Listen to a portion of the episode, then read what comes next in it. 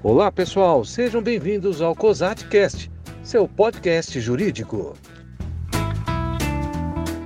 Bom, hoje o tema que nós vamos tratar é um tema muito recorrente que tem acontecido aí com muita frequência sobre a fraude com cartão de crédito e as redes sociais. É, na verdade, tem sido cada vez mais comuns as fraudes perpetradas com o uso de cartões de crédito ou débito, né, clonados ou subtraídos dos seus legítimos titulares, né?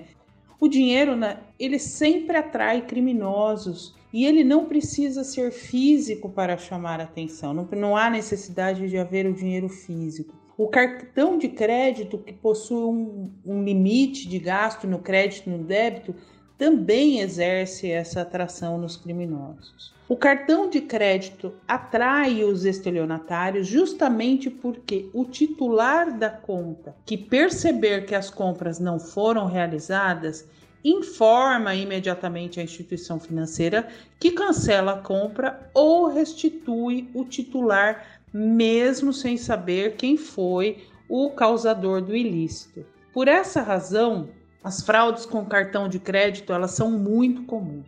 No entanto, nós temos que ficar atentos porque os cartões também viraram objeto de venda e troca na rede social do Facebook. O Facebook, em verdade, virou uma das maiores armas nas mãos dos criminosos no tocante à fraude de cartões de crédito. Isso porque existe a venda ou a troca de dados de cartões de créditos, seja de forma isolada, seja em comunidades na internet. Como funciona?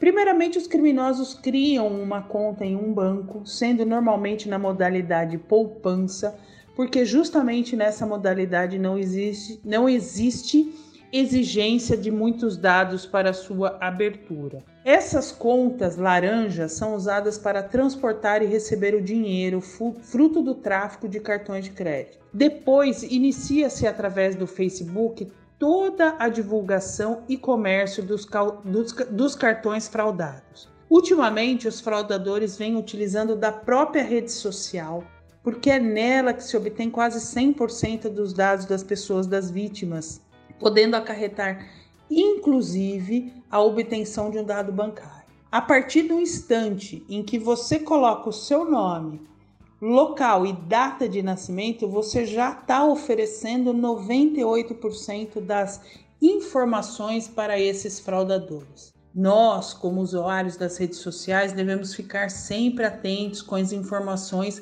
que nós disponibilizamos nas redes, bem como é, é, a forma de acessá-la. Nós devemos ficar atentos também, porque muitas pessoas nos enviam solicitação de amizade e no meio pode estar um fraudador estelionatário. A gente precisa notar que essa prática reiterada dessas condutas e a respectiva investigação criminal desses fatos leva à necessária realização de se tipificar adequadamente essas condutas, tipificar penalmente, né? Com relação à tipificação penal, nós temos que a infração a ser tipificada nesses casos de fraudes com os cartões de crédito ou débito, subtraídos ou clonados, a tipificação que tem sido considerada mais correta pela doutrina e jurisprudência é a de furto mediante fraude e não a de estelionato.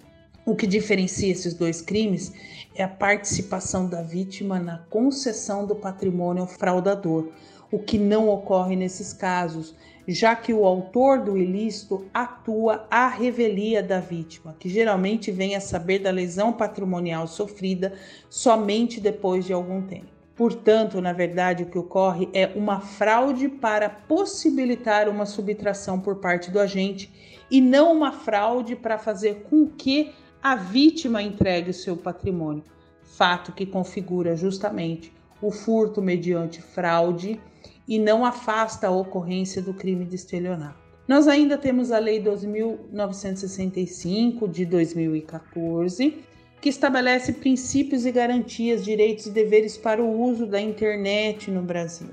E que essa lei auxilia na colheita de provas do crime em questão, no que diz respeito à investigação criminal e, consequentemente, processo. Infelizmente, o que nós temos hoje é um grande número de crimes que vem acontecendo nos ambientes virtuais. é preciso ter muito cuidado quando expomos a nossa vida na internet.